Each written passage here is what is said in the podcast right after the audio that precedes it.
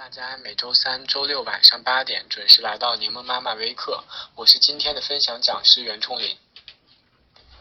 我现在就读于清华大学法学院。我高中的时候就是一个时间管理和各类学习方法研究的爱好者。我做过很多尝试，也经历过不少失败，最后取得了一点点小小的成功。今天我在这里做这个分享，就是希望把我的经验、教训和总结分享给大家，希望大家能够从中找到对自己有用的信息。首先，我们先讲一讲呃时间管理。那么首先呢，就是我们为什么要进管理？呃，我们平时在学习的过程中，经常会遇到自己的效率比较低，或者说经常拖延作业，或者是拖延复习计划的情况。那么每次出现这样的情况，我们都告诫自己说要提高效率，要告别拖延。但是每次这样呢，都有可能会结果上屡战屡败。那这时我们有没有考虑过其他的原因呢？很多同学在平时的生活里也接触过许多很所谓的学霸，有很多人也就是被大家称为学神的这些人，他们平时甚至并不怎么学习，但是他们却收获了很好的成绩。如果分析他们成功的原因的话，其中必然有他们自己独特的方法，而我们看到的是这些人的成绩，而不是取得成绩的过程。所以，很多家长、老师常常一味的要求学生去延长学习的时间，而不是告诉他们怎么去减少自己的学习时间，提高效率，收到更好的效果，同时也能回更多的休息时间。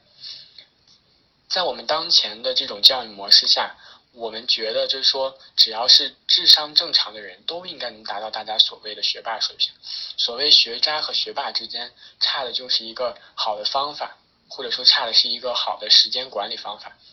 每个人一天都有二十四小时，但是学霸们在这二十四小时里面却取得了更好的成绩，甚至学神们不怎么学都能有好成绩。除了智商因素以外，剩下的大多数都是良好的时间管理。有的时候他们认识到了，有的时候他们没有认识到，但是时间管理是客观存在的。另外一方面，我们说为什么要进行时间管理呢？我们也看到现在的很多中学生，他们的学习压力非常的大，这个家长们是非常有体会的。所以说，一个好的时间管理方法，也可以把学生们从巨大的学习压力里面解放出来。既然我们不能改变应试教育的疯狂，那么就要学会在这种疯狂的应试教育里面，把每一天都过好。接下来我要讲的就是在中学是怎么做时间管理，因为大多数时间管理读物和技巧。都和中学生的生活节奏是脱节的。我们可以看到，中学生的生活节奏比较紧凑，每天都在上课，本身自由安排的时间就比较少。那么，很多人就说，那中学生做时间管理对他来说是不现实的，可能更适用的是大学生或者是上班族。但是，我想这是针对现在有些书籍或者一些技巧的啊心得的分享，他们的局限性而言。实际上，中学生当然可以做时间管理，这方面我自己有亲身体会。我有好几个学弟学妹也正在用这套方法去安排自己的时间，他们也反映感觉自己每天生活的更有节奏了。我曾经辅导过的一个学生已经参加高考了，他的成绩也确实有很大的提高，我看到也很高兴。另外一方面，为什么很多人说中学生做不了时间管理呢？那就是实际上这些有经验的所谓学霸们，他们并不愿意和同龄人之间分享，怕教会了徒弟饿死了师傅，所以这个领域就成为了学习方法领域的空白。接下来我将介绍一下我自己亲身体会的方法，整套方法也是根据我从高中。这几年的经验以及进入大学继续使用和反思得来的，我后来也和很多学弟学妹们进行了分享和交流，进行一个总结和整合以及修正。我现在讲的方法应该会更适合中学阶段的同学们，对他们来说更切合实际。我要讲的第一个方法是番茄工作法。番茄工作法，它的具体内容非常的简单，它就是把二十五分钟设置为一个工作时间，也就是一个番茄时间。那么在每一个番茄时间里，集中精力，高效学习。二十五分钟结束之后，再休息五分钟，这样的话就形成了一个呃半小时的这样的周期。那么这就是一个完整的一个番茄。比如我们每天可能晚上有三个小时的时间用来学习，那么这个时候就可以把三个小时划分为六个番茄。这之后，按照循环二十五分钟进行学习，休息五分钟，再学习二十五分钟，休息五分钟的节奏进行。这个方法看似非常简单，其实有一些重要的原则在其中。首先就是每二十五分钟这个工作时间段内必须要保证高效能的工作。那么怎么保证高效呢？就是要做到不玩手机、不吃东西、不分神。这这些是在平时的学习过程中经常会就是下意识做的事情。那么这二十五分钟之内必须要集中精力，不能做这些事情。其次呢，就是我们必须有一个计时器，不管是用手表或者闹钟或者手机倒时倒计时功能等等，甚至家长监督这样都可以。但是这个时间必须要把握精确，或者说把握严格。学习时间可以延长，但绝不可以短于二十五分钟。二十五分钟一到，原则上就必须结束。那么休息的时间也绝不能超过五分钟，尤其是这个休息的时间，因为人一放松起来就很容易产生惰性，想多休息一会儿。但实际上，这五分钟的休息时间如果被打破，你这个时间段内的学习计划就完全被打破了。这就是为什么我们在平时的学习里面经常设计一些计划。自己设计的时候，自我感觉非常好，但是设计完了以后完成不了，就是因为你给自己带来了太多的垃圾时间，或者说你每次的休息都被自己不断的延长，你的时间管理执行很不严格，这个就是我们平时的致命的问题。那么第三点，就是在使用番茄工作法的时候要记录。番茄工作法非常重要的一个好处就在于你可以记录你每天完成多少番茄。我在大一的时候熬夜复习民法。一天半就完成了四十个番茄，你一回顾就会发现，自己非常的有成就感，而且不是感觉每天空虚度日。同时，你记录下自己的这个工作进程有什么好处呢？好处就是，你可以在回顾的时候看到自己原来做过哪些，你可以直接接上，而且可以看到自己的时间分配。在我们实际的操作中，比如说有些同学喜欢学语文，可能今天记录今天学语文。明天复习数学，看上去时间的分布是非常平均的，但是有可能前一天是六个小时，后一天是两个小时。那么这些学科或者说学科内部就会有一些部分，因为你的时间分配的不均，或者是你自己没有意识到，如果不记录自己的这种学习进度的话，那么就有可能成为一个弱点。而且这种弱点的问题呢，就是你自己是无法察觉的，只有通过。记录的方式可以帮助你发现，番茄就是一个非常好的记录的单位。在记录中，我们还可以记录自己的学习的一个数量，那么就是可以帮你统计一周之内完成多少工作。你是应该酌情增加呢，还是酌情减少？这对我们学习计划的调整非常重要。当你使用番茄工作法两周之后，你就能掌握到自己的学习节律。比如说，有些人可能在周末更适合下午学习，或者更适合早上学习，那么就有一个高效的时间段和一个低效的时间段。那么你就可以把那些重要的计划安排在你能够完成最多的番茄的时间。也就是说，通过这两周来去形成的节律，你就可以逐渐的把握自己的学习节奏，从而提高自己的成绩。有的人认为呢？就番茄工作法这个方法非常简单，甚至不屑一顾。但是实际上呢，它是有非常好的效果的。我开始用的时候也是持怀疑的态度，但是当我亲身尝试之后呢，发现效果非常的好。后来我得知了一些与之相关的关键原理。第一个就是人的注意力集中的时间是有限度的，人一次就是成年人一次注意力最多能够集中二十五分钟，这还是对一个就是。注意力比较、注意力品质比较好的成年人来说，那么可能普通的中学生这个时间就更短一些了。那么，如果我们给自己安排一些，比如说两个小时的学习时段，要求自己集中注意力，这于常人来说是非常难以实现的。只有二十五分钟是一个最好的注意力集中的周期。那么，为什么在这二十五分钟一使用番茄工作法，效率就能够有所提高呢？这是因为我们刚才提到的一个叫“三不”的原则，也就是不玩手机、不吃东西、不分神。有的时候我们在学习的过程中拿起手机解锁一下，感觉就浪费了三十秒，但是实际上在整个过程中有一个启动成本的问题。就像我们平时在骑自行车的时候，骑着自行车，如果突然你刹一下车，再骑起来就费很大劲。在我们的注意力领域也存在着启动成本的问题。虽然可能看一下手机花了我三十秒，但是实际上你在想我要不要看手机的时候，可能已经用了一分钟。但这是你所不能察觉到的。那么你看一下手机用了三十秒，当你把注意力再从手机重新转移到学习的时候，可能达到你的注意力巅峰状态需要的时间更长。就是你的注意力并不是很快就能立即回到之前的状态，那么这至少有两三分钟。如果你在半小时之内看三次手机，那整个半小时就被毁掉。在具体的操作中呢，我推荐一个软件叫做番茄土豆，当然还有很多很多番茄工作法的 APP，你也可以去做一些尝试。这个番茄土豆这个软件，它可以帮助你记录番茄的时间和休息时间，有循环的铃声和震动提示，同时能够在番茄时间里面自定义的屏蔽手机的部分应用，保留下词典啊这一类的与学习有关的应用，让你能够集中精力去学习。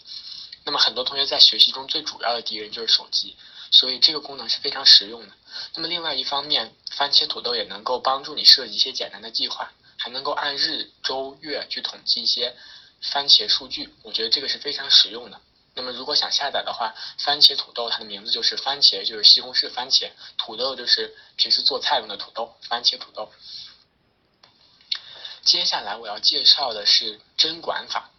针管法是建立在所谓的利用碎片时间基础之上的。我们知道很多老师或者时间管理的一些专家，他们提倡说利用碎片时间。但是碎片时间里，我们往往非常的疲惫或者非常的抗拒工作，那么实际操作中困难重重，很多人根本坚持不下来。但是针管法是建立在碎片时间的基础上，又超越这个碎片时间利用的这个理论。那么就是说，对于每个碎片时间之内，我们只用来学习那些对于我们来说最艰难的重复性知识，就像用针管去吸取，再用针管注射一样。比如说，一个单词表中的单词有几个特别长，意思特别多，那我们就在碎片时间里只记忆这些单词。为什么只记忆这些单词呢？实际上，你学习中大多数时间都被这些最难记又重复性非常强的知识所浪费了。通过碎片时间的加强，能够为你节省大把的时间，却又不感觉碎片时间完全被挤占，因为你在碎片时间仅仅看一些。少量的知识，这个地方我做一个简单的列举，哪些碎片适合被吸取呢？比如说一些要背诵的古文的片段，英语课文的长难句、长难单词或者非常难记的数学公式，还有物理公式、化学方程式以及历史年代表、地图等等，这些是适合于碎片记忆的。传统的碎片时间理论认为，在碎片时间应该具备整个。列表的单词，这个显然是不合适的，因为这些时间里你的注意力很难集中，心理上也会比较抗拒。但是如果说你坐在公交车上，总共只让你背五个单词，这对你来说首先直观上就减少压力，另外一方面这本身也是可以完成的。这样微小的工作非常有效果，这是为什么呢？因为你平时的学习实际上是什么阻碍了你？在记忆方面，阻碍一个人学习的主要就是这些平时记不住的单词。为了他们，你有可能一次去花一个小时去背背整个部分的这些知识，那么这是非常非常不值得的。最后，在使用这两个方法的同时，也就是我刚才说的番茄工作法和针管法，那么要注意合理的时间安排。那么我推荐要够要能够设计计划，但是所谓计划呢，必须要有人监督，否则就是一张废纸。在计划的时间安排里，也要给自己喘息的余地。所谓，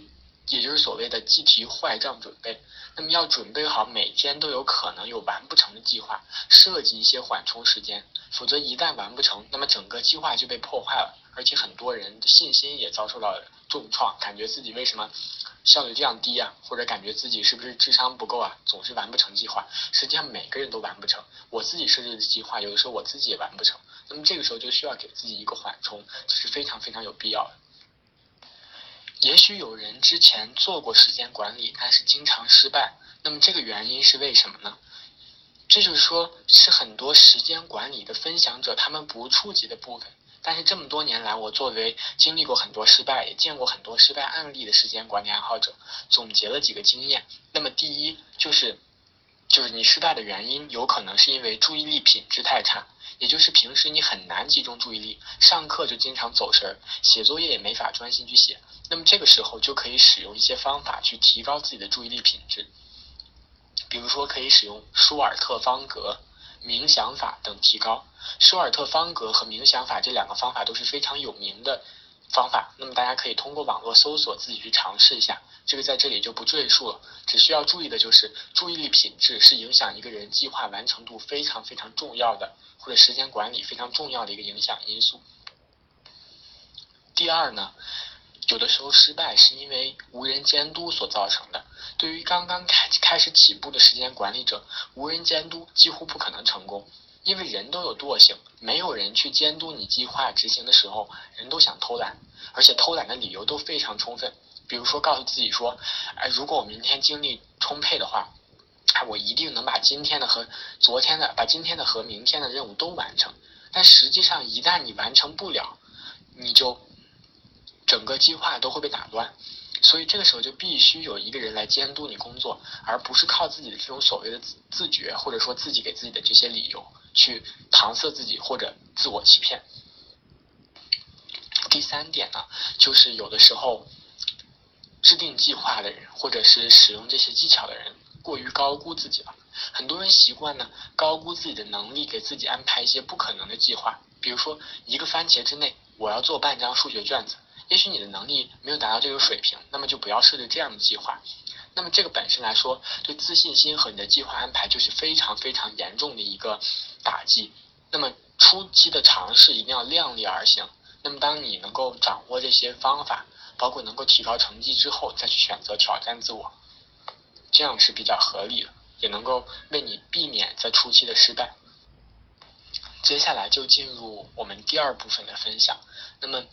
在生活中，我们经常见到有人去讲一些记忆技巧，具体的有什么呢？比如说记忆宫殿这类的方法，然后告诉你怎么过目不忘。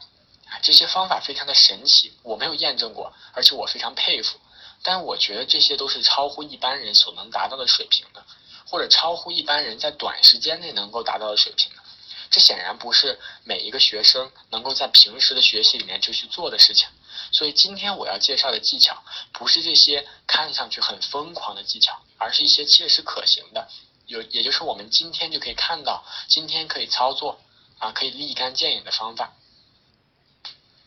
首先呢，就是反复记忆的方法。老师经常强调，什么知识要反复记忆，尤其是高中的老师非常喜欢强调这一点。但是他们几乎不告诉学生应该如何反复，以至于浪费了学生大量的时间，或者学生自己浪费了大量的时间。实际上，反复记忆是需要节律的，也就是说，需要一个节奏，或者或者说这个韵律，就是需要一个自己能够把握的这样的自我规律。那么通过这种规律去缓解记忆时的一种压力。我们假设今天要背一篇古文《宋东阳马生序》，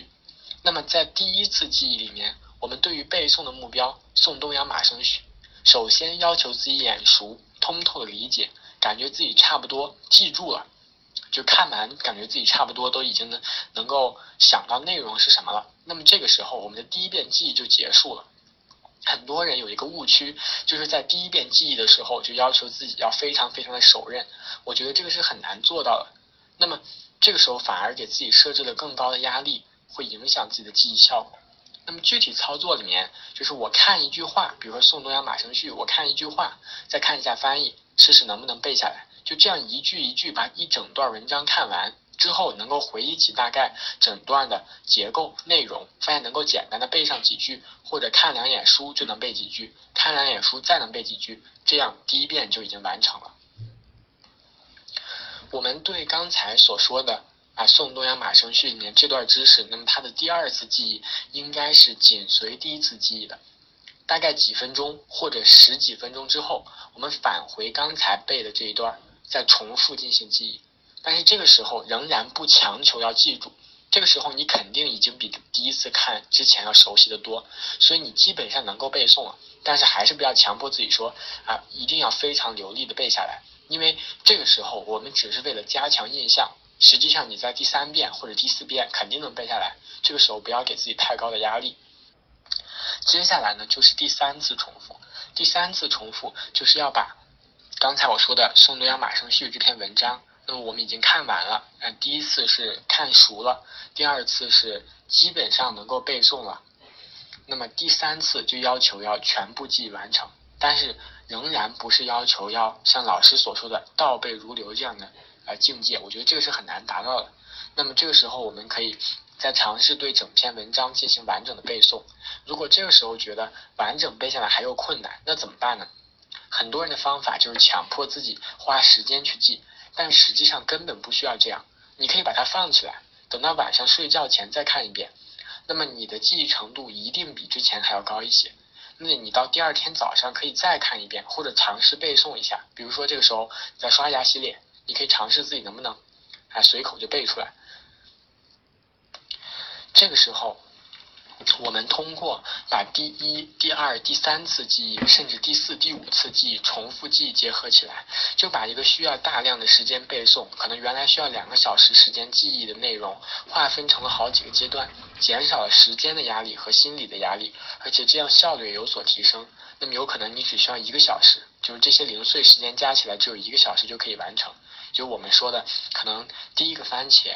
如果使用番茄工作法的话，第一个番茄用来记忆第一、第二次，那么第三个番茄用来记忆可能啊第二个番茄用来记忆第三次，而且你还可以再做一些别的事情。那么接下来就是使用一些碎片时间的这些去安排了，那么这个时候能够帮助你节省很多时间。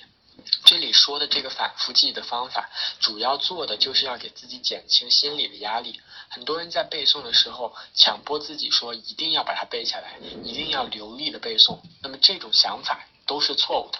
你给自己很大的心理压力之后，反而很难达成既定的目标。更好的做法就是你不强求自己要记下来，而是通过熟读或者是理解。那么尝试记的这样的方法，多次尝试之后，你会发现你很快就把它记住了。是第一次就强迫自己把每一句记下来，那个浪费时间是非常非常多的。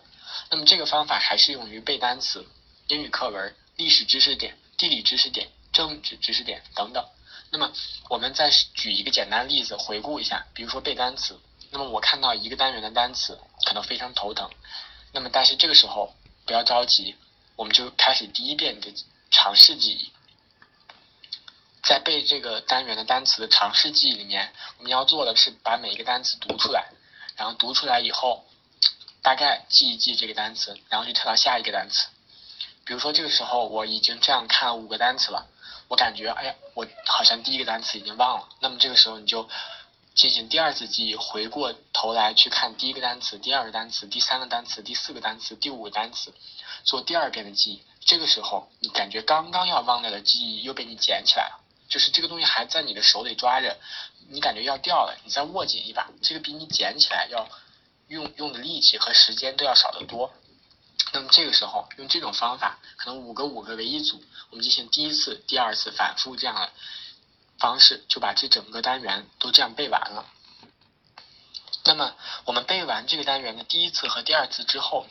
就进入第三次的过程。第三次的过程应该是在这个刚才说的两遍记忆隔了一段时间之后，可能四五个小时。比如说你早上背的单词，可能中午回去回到家里再去尝试一下，或者晚上再去尝试一下。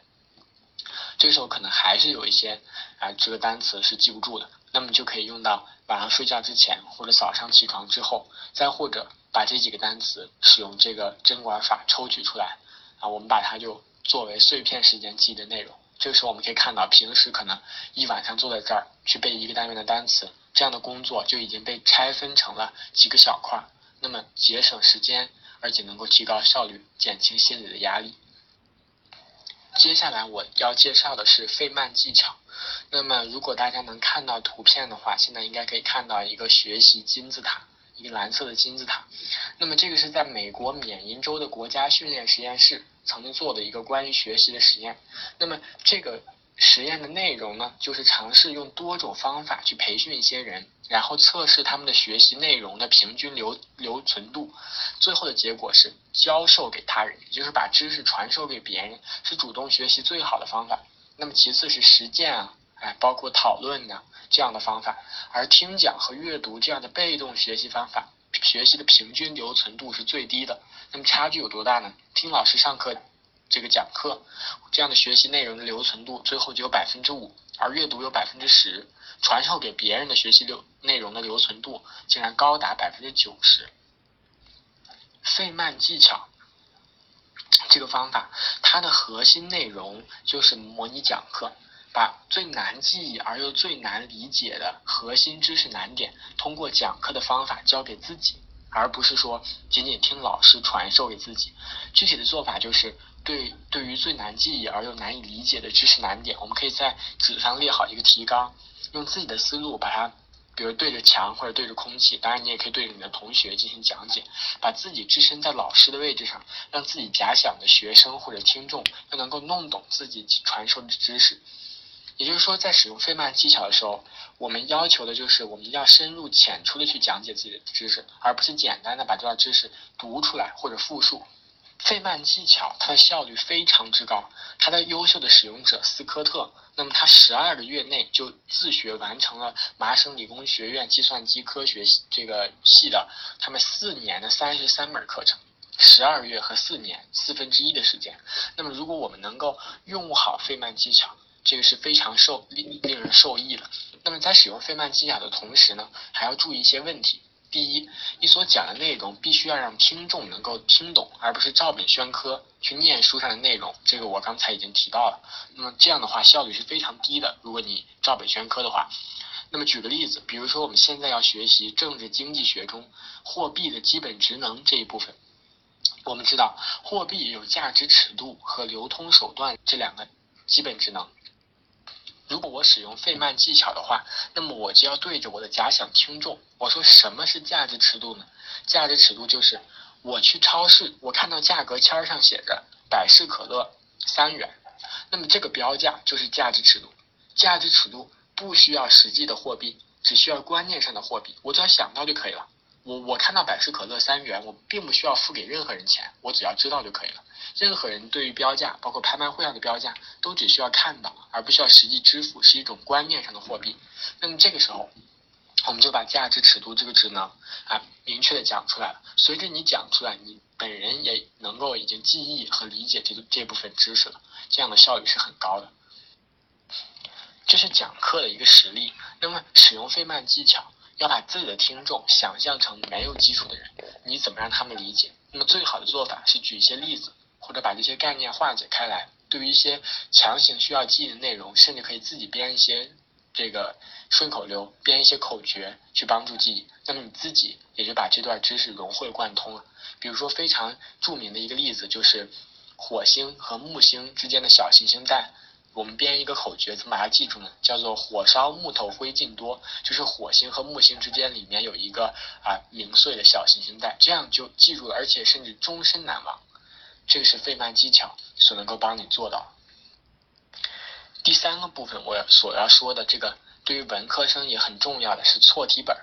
那么错题本它对于学习啊这个重要作用，我们很多人实际上已经是都要把它说烂了，但是呢。实际上，学习中呢，很多人用错题本的时候，啊，有一些这个局限性。我自己呢，有一些自己的看法，我在这里想要把它分享出来。那么，首先就是，嗯，在错题本中，呃，记录一些难题，而不只记录一些错题。呃，在学习中，我们其实遇到的问题主要有两个，一个是错题，一个是难题。如果只记录错题，不记录难题，那么就只能够在已有的知识范围内提高。终究是有限的。那么，通过积累难题，也就是那些不会做的题、模棱两可的题，才可能真正全面提高自己。我们学法的呢，喜欢研究解释学。这里我还要用解释学举个例子。就对于错题本中的错题，大家如何理解呢？如果是我解释，我要把错题解释成做错的题，和那些本来应该做错但是侥幸做对的题。那么前者大家都明白，那后者是什么意思呢？在做做题中，我们一定会有体会。有一些题我们恰不会做，或者模糊有点感觉，想了半天不敢下笔，下了笔又不敢确定，那么结果写上以后恰巧蒙对。很多时候我们对这些题就放过了，抱着人品万岁这种心态得过且过，这种心态是非常危险。那么下次再遇到类似题，你有没有同样好的人品呢？那恐怕就很难了。因此，积累错题的时候，必须把这些题也积累进来。在做题过程中，遇到那些模棱两可或者对解法思路没有把握的题，应该立即拿笔在题号上标一个三角或者五角星，以便对答案啊对答案之后提示自己记录。总而言之，错题本中要记录的题应该有不会做的题、蒙出来的题和做错的题。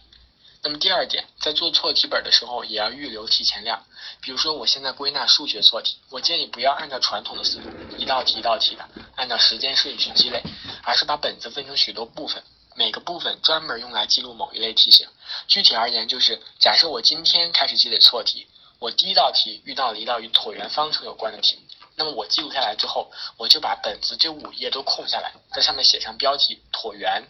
然后我发现第二道错题是关于哎函数的性质，那么我们就从第六页开始记。之前空了五页吗？不是。那么第六页开始记之后，我把后面的三页再空下来，写上标题函数的性质。遇到第三道题，发现又是椭圆，那么这个时候我把这道题记录在第一道题，也就是第一页的后面。那么这个时候所有的错题就按照类别做出了区分，使得错题本变得有条理起来。我高中的时候数学不是很好啊，高一的时候数学满分一百二，我考一百零七。因为畏惧数学，所以我选择了文科。实际上平时的小测的时候，有的时候考得更惨。但是当高三呢，我开始慢慢琢磨出这套错题的积累方法之后，高三最后我的数学成绩基本没有低于一百四十分，啊，满分是一百五。那么这时候我已经有三本错题本，最后一本已经加纸，就是我在上面贴一些纸啊，贴的合不起来了。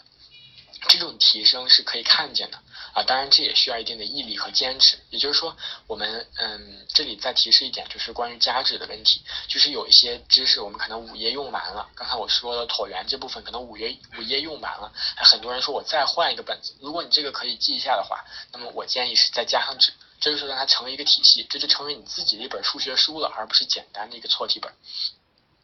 今天呢，呃，这个介绍了这个时间管理方法。番茄工作法啊，针管法也向各位介绍了记忆文科类知识的经验，包括重复记忆的技巧和费曼技巧，那么以及关于错题本的一些使用心得。那么另外呢，就是我还想再讲一讲关于提升语文、政治的阅读理解力的这些问题。很多人在学语文或者学政治的过程之中，啊，遇到大题就很头疼，感觉读不懂。这个题目，或者说读懂了题目，感觉和人家答案要求你读出的那个意思相差甚远，那么这个时候就感觉很迷茫，不知道该如何下手，因为老师往往教的是一些硬的知识，而不告诉你怎么去理解这些内容。那么今天呢，我要把我自己的经验分享一下。那首先的时候啊，就是我在这个呃阅关于阅读理解的这些问题方面呢，那我就要啊。逐字逐句的啊，逐行把这些内容读透，而不是说很多人有一个习惯就是扫读这样的习惯。在这种阅读之中，我们首先做到的基础就是把文章的内容哎整个读透了。那么在政治里面，我尤其有一个经验，就是要拿笔啊，要挨挨字挨句的去读它其中的含义。那么这时候如果读到了，比如说哎中间我们读到有一部分内容，它涉及到什么呢？科学发展观。比如在经济题里面涉及到科学发展观，这时候我就在旁边标注一个科。那么这个时候我在下面做题的过程中，我就能及时发现这些点，就便于我能够实现一个阅读和做题的对接。那么另外呢，这是我说一个基础的问题，就是要能够逐字逐句的把题读懂。那么另外一方面，就是要学会研读答案。研读答案这个过程是什么样的一个？体会呢，就是说我选择那些信度比较高的试卷，也就是说，我觉得这些题非常好，但是我做的不太好。这时候我把有标准答案的啊这些试题选出来，那么这些标准答案就作为我的一个参考，那么我就要去阅读这些标准答案，标准答案上是怎么说的，怎么解读的，我去啊把它每一道题对照着原来的这个阅读原文，然后然后把它这个。这个这个整个对照一下，那么我去分析人家答案的思路是怎么和阅读的思路哎所应和的。那么很多人说答案总是和我的不一样，那么你要看的不是答案和你的还有多么的不一样，而仅仅去关注你做错了或者做对了。你要关注的是答案是如何和原文一样的。那么这每一道题的答案，它一定是和材料有着千丝万缕的联系的啊，尤其是有一些答案甚至就直接源于原文。那么这个时候你就可以画出来啊，哪里是源于原文，哪里高于原文，哪里是原文暗示的内容。不管是语文还是政治，那么通过答案再去解读原文，你会发现出题者的这个思路和你的思路啊，有可能是不相同的，但是和原文的行文思路一定有一条线索是相同的。你每天去做两道这样的事，两道这样的题，然后去仔细的研磨这个答案，那么很快，也就是说一个月的时间，你的思路整个就会和哎这个出题人的思路渐渐的拟合。慢慢的，你就会能找到他的那个节奏，而不是自己去揣摩，或者看了答案以后怎么去懊悔。另外呢，就是我们啊很多家长啊有时候反对学生去看一些闲书，或者看一些这个。杂志啊，看一些呃电视节目，实际上我觉得这种思路也是不太正确的。很多同学他的理解力是没问题的，但是他辅助性的知识可能比较欠缺。比如说在啊语文这方面，那如果你能够多读一些。啊，平时多读一些评论文章，多读一些小说，读一些当然是有益的一些小说，哎，读一些这个散文的内容，那你的理解能力也会自然而然随着你阅读量的这种提升，随着你见识的增加而提高。那么对于政治这个学科来说呢，多读一些有益的时评文章啊，包括一些这个新闻的评论，这些也会对阅读能力有一个极大的提升。那么其他学科而言，当然也有这样的规律。比如说我在高中的时候啊，一直坚持呃这个听一个经济评论节目，一直坚持听一个历史节目啊。当然这些节目可能现在停播了，嗯，但是比如说我们现在还有一些有益的节目，比如说中国国家地理，这个可能是对地理，呃，这这个可这个是一本杂志，也有相应的纪录片儿，这个可能对于地理知识阅读材料的理解有非常大的帮助。那么历史方面，可能像百家讲坛。这样的这个东西，比如说，嗯，还有一些通俗的历史读物，像啊明朝那些事儿这样的一些比较通俗的读物，虽然它有可能和正史有一些偏差，但是实际上它理解历史这种思路是值得你学习的。有的时候我们并不一定要去记住啊这些解读历史的人他们在说哪些史实，而是去啊尝试去了解他们解读世界的这种思路。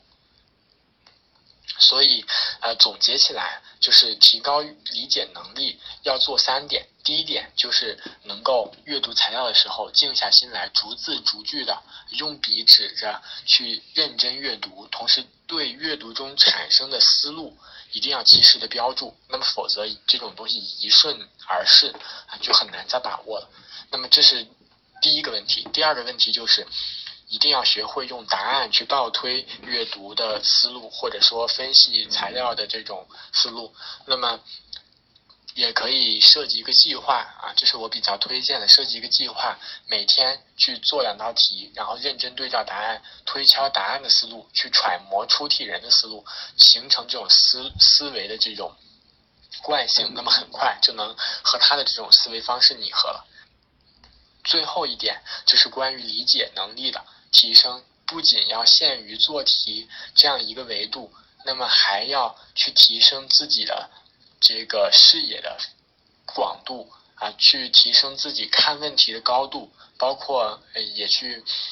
涉猎一些课外的知识，去了解别人解读世界的这种思路。这个时候对自己的理解能力也是有很大帮助的。嗯。这就是我今天的主要分享内容。今天向各位分享了